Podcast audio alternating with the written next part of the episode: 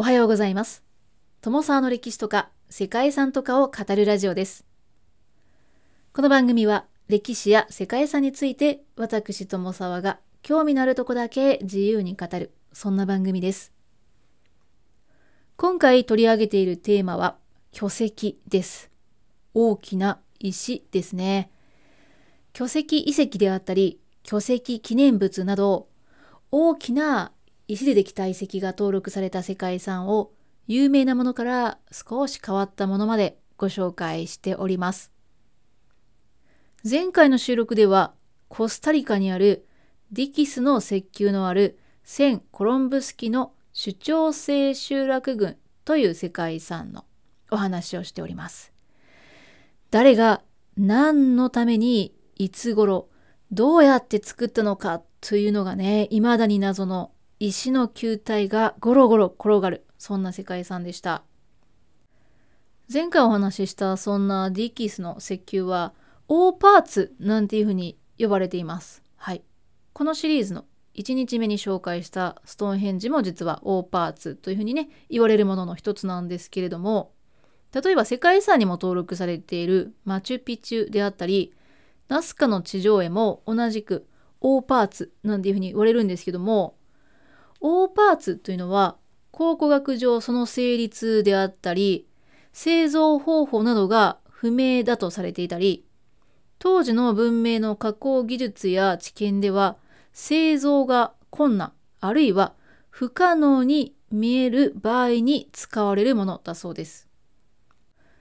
もう少しわかりやすく言うと、それらが発見された場所や時代とはそぐわないと考えられるような物品を指すもので、場違いな人工物といった意味のアウト・オブ・プレイス・アーティファクツというね、まあ、それぞれの単語の頭文字を取ったのがオーパーツだそうです。アウト・オブ・プレイス・アーティファクツですね。はい。ただですね、ディキスの石球に関しては、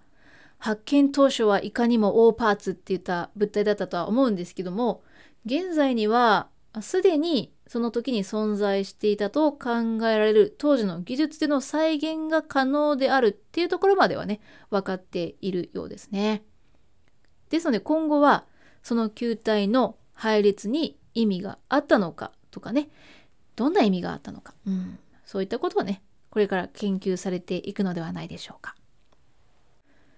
そして遺跡以外にも、例えばこの番組で収録したことのある映画インディ・ジョーンズの回でですね、取り上げているクリスタルスカルであったり、アンティキラの機械と呼ばれるものもオーパーツなんですね。ちなみに日本でもオーパーツと呼ばれるものは存在しております。代表的なものに聖徳太子の地球儀、沖縄県与那国島の海底遺跡、そして青森県平井村のキリストの墓があります。はい。皆さんお聞きになったことありますでしょうか？聖徳太子の地球儀というのは兵庫県太子町の斑鳩寺に伝わるソフトボール台の地球儀だそうですね。606年に聖徳太子によって建立されたと言われる斑鳩寺なんですけども、まあ、もちろん聖徳太子にゆえんの深い寺院なんですね。で、えー、この斑鳩寺の江戸時代に作成された宝物類の目録である上重物帳というね、えー、ものの中に地中石という記載があってそれがこの地球儀なのではないかと言われております。で、まあ、先ほど言ったソフトボール台の地球儀なんですけどもこの地球儀に南北アメリカ大陸であったりユーラシア大陸ね、まあ、地図にはありますよね。プラス南極大陸、まあ、それだけではなくてかつて存在していたと言われるムー大陸らしきものまで表面に描かれていたそうなんですよ。どういうことかというと南極大陸が発見されたりムー大陸の存在について語られていたのが19世紀以降頃であったっていうことから聖徳太子が存在した7世紀のものだとするならば、あ、これは大パーツだねということですね。はい。まあ、そんな聖徳太子の地球儀というものがあります。そして沖縄県与那国島の海底遺跡なんですけども1986年に八重山諸島の与那国島の沖の海底で発見された、まあ、海底地形があるんですね。これはあのダイビングのね名所としても人気の場所じゃないかなと思うんですけども何が大パーツなのかというとこの遺跡に道路であったり石組みや敷石排水溝などと推定される地形があったり巨石の組み合わせが存在するであったりくさびを打ち込んだような等間隔の跡があって左右対称であるなんていうことをね主張する人がいるわけですね。でこれは自然の侵食ではなくて人工的に作られた構造物だっていう説が出たわけなんですよ。うん、でそれが真実だとするならばここにはかつて文明が古代文明が存在してその、ね、古代文明の都市が海底に沈んだということになるわけなんですよね。うんまあ、まさに大パーツということなのかもしれないんですけどもただ人工的に作られたものだっていう説は否定はされているようですね。まあ、それでもねだとしたら自然ってすごいなっていう話にはなるので、うん、ちょっと一回ね見てみたい遺跡の一つではないでしょうか。あ遺跡ではないのかもしれません、まあ、ただの海底の地形の可能性がありますね。はい。そしてえ最後に、えー、ご紹介する青森県平井村のキリストの墓なんですけどこれ大パーツなのかなちょっとよくわからないんですけどまあまああの大パーツを調べたら出てきたので紹介するんですけども1935年のある出来事。これは茨城県にある高祖皇太神宮の竹内家に伝わる竹内古文書と呼ばれるものがかつてキリストが日本に逃れてやってきて信号村あ、えー、ヘライ村ですか、まあ、かつてヘライ村と呼ばれていたところに渡来して106歳の生涯を閉じた。まあ、こういうことが書かれたんですよ。まあ、こういう融雪が、いわゆるね、融雪が出てきたそうですね。で、まあ、これ1935年に発見されて、その竹内氏が自ら古代史の研究家とともに、この信号村、あ、信号村？ん？まあ、あれですね、平井村ですね。ここを訪れて、キリストの墓を発見したっていうふうに言われているんですよ。うんどうなんでしょ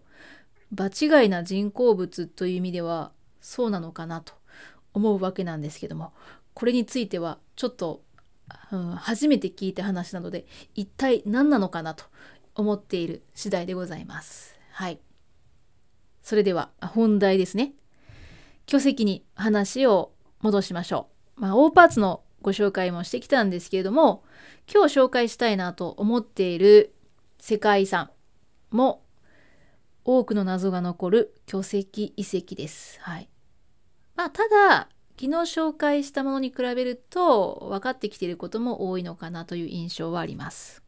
さてどんな巨石かなんですけどもこれはラオスの中央部シエンクワン県の北端に位置する平原にあります。その巨石、それは2100を超える巨大な石の壺なんですね。はい。石の壺がありました。世界遺産名はシエンクワン県ジャール平原の巨大石壺遺跡群です。はい。そうなんですよ。球体の次は壺ということで、さすがに壺であればね、人が作るっていうのは別に普通なんじゃないのと思うんですけども、うん、まあ解説していきましょう。ジャール平原には巨石をくり抜いて作られた壺が約250個転がっております。でもやっぱりですね誰が何のために作ったものなのかっていうのは今でもはっきりと分かっていないんですね。でこのジャール平原の名前のジャールっていうのはフランス語での壺にちなんで名付けられているそうですね。世界遺産の構成資産としては紀元前500年から紀元後500年までに作られた大きな彫刻が施された石の壺それ以外に墓石とか採石場などが含まれております。で石壺なんですけどもその大きさ大きなものでは高さ3メートル以上あります。そして重さはなんと6トンにもなるそうなんですね。はい。だからただの石の壺じゃないんですよね。ここまでの大きな石の壺っていうのがね、一体何に使われたのかなということなんですけれども、これは地元に伝説が残っておるようです。はい。ま、その伝説によると、数千年前、この地は巨人の種族が住んでいて、その中の善良な王であるクンジュアムは民衆を圧迫していた悪の王、チャオ・アンカと長きにわたる戦いを始めたそうです。そしてその戦いに勝利したクン・ジュアムは祝杯をあげるためラオハイという米のお酒を作るように言いました。で、その際に巨人たちは採石場から運んできた石で大きな壺を作って、その壺を利用してお酒の醸造と貯蔵をしたということなのだそうです。はい。まあ、それが地元に伝わる伝説ですね。うん。まあ、さすがにね、巨人伝説が有力な説ですねっていうのはね、言えないんですけれども、石で作られた蓋もいくつか見つかっているのでやはり何かを入れて保存するっていうのは、まあ、やってたんじゃないかなっていうふうに考えられています。でですよ現在の有力な説が何かというと骨壺として使用されたというものなんですね。1930年の調査によると壺の周りで人骨であったり副葬品陶器などが発見されたそうで石壺が置かれていた場所っていうのは、まあ、かつて墓地だったんじゃないかなということだそうです。でこうしたことからどうやらこの壺は埋葬儀礼に使用されたものだったと考えられています。これは亡くなった後に骨だけを埋葬するためにこの大きな壺自体は遺体が腐敗するまで収納するそんな目的で使われた可能性もあるとのことでした。ただこれもあくまでも説という域は出ていないですね。そしてですね、この石壺なんですけども、砂岩で作られていたんですけど、壺が見つかった付近では砂岩自体は産出されないんですね。どうやらこの巨石の壺はこの場所から 8km ほど離れた採石場から現在の場所に輸送されてきたということが推測されています。石切り場として使われていたと見られている山の斜面には作りかけの石壺が残されていたそうです。はい。いずれにしてもですね、巨大な壺の製造からそして運搬までというのを考えると